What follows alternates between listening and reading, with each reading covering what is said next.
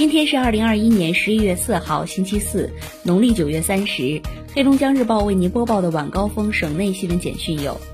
三号零时到二十四时，我省新增新冠肺炎本土确诊病例四十五例，黑河市爱辉区四十四例，哈尔滨市平房区一例。新增本土无症状感染者一例，哈尔滨市平房区一例，均为集中隔离或居家隔离管控期间主动排查发现。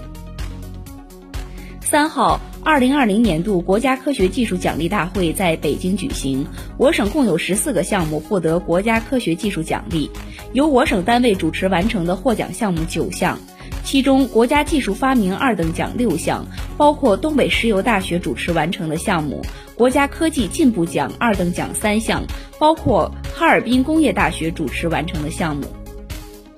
省农业农村厅消息。截至二号，全省完成秋整地一万一千一百四十六点四万亩，占计划任务的百分之九十一点五。其中，旱田整地七千四百二十三点二九万亩，水田整地三千七百二十三点零八万亩。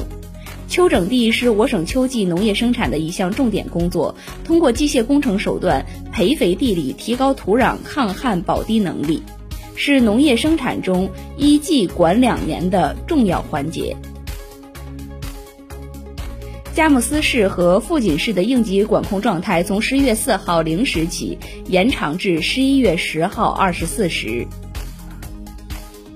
原定于二零二一年十一月六号、七号的一级注册消防工程师。注册测绘师下半年计算机技术与软件专业技术资格考试取消，已完成网上缴费的考生无需办理退费申请，报考费用直接退还至原支付账户。浓雾来袭，务必小心！黑龙江省气象台今天继续发布大雾预报，龙江县已经出现能见度小于五十米的强浓雾，齐齐哈尔、甘南、富裕。讷河、克山、嫩江、五大连池、北安、绥化、拜泉、明水、望奎、林甸、伊春、铁力、哈尔滨、巴彦、木兰、双城、通河、方正、依兰已经出现能见度小于两百米的浓雾，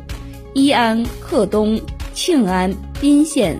呼兰、海伦、绥宁已经出现能见度小于五百米的大雾，预计上述县市四号夜间仍有大雾。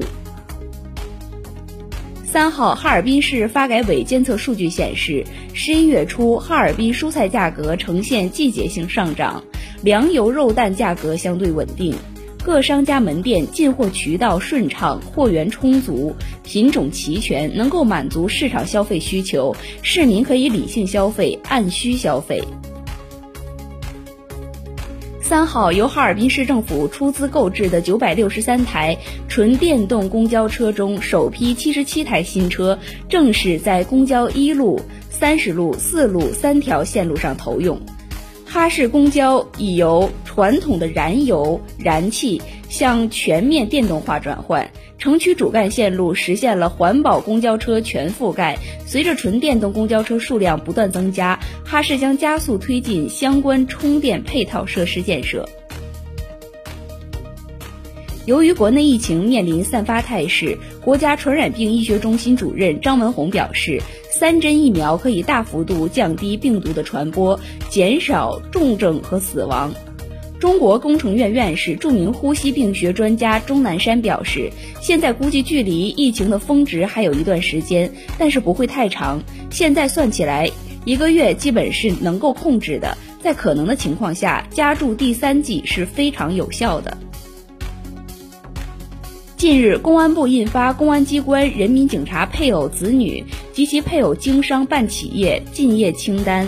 要求各级公安机关将规范干部配偶子女及其配偶经商办企业行为作为全面从严管党治警的重要政治任务和推进公安队伍教育整顿的关键环节，认真抓好落实，着力锻造忠诚干净担当的过硬公安铁军。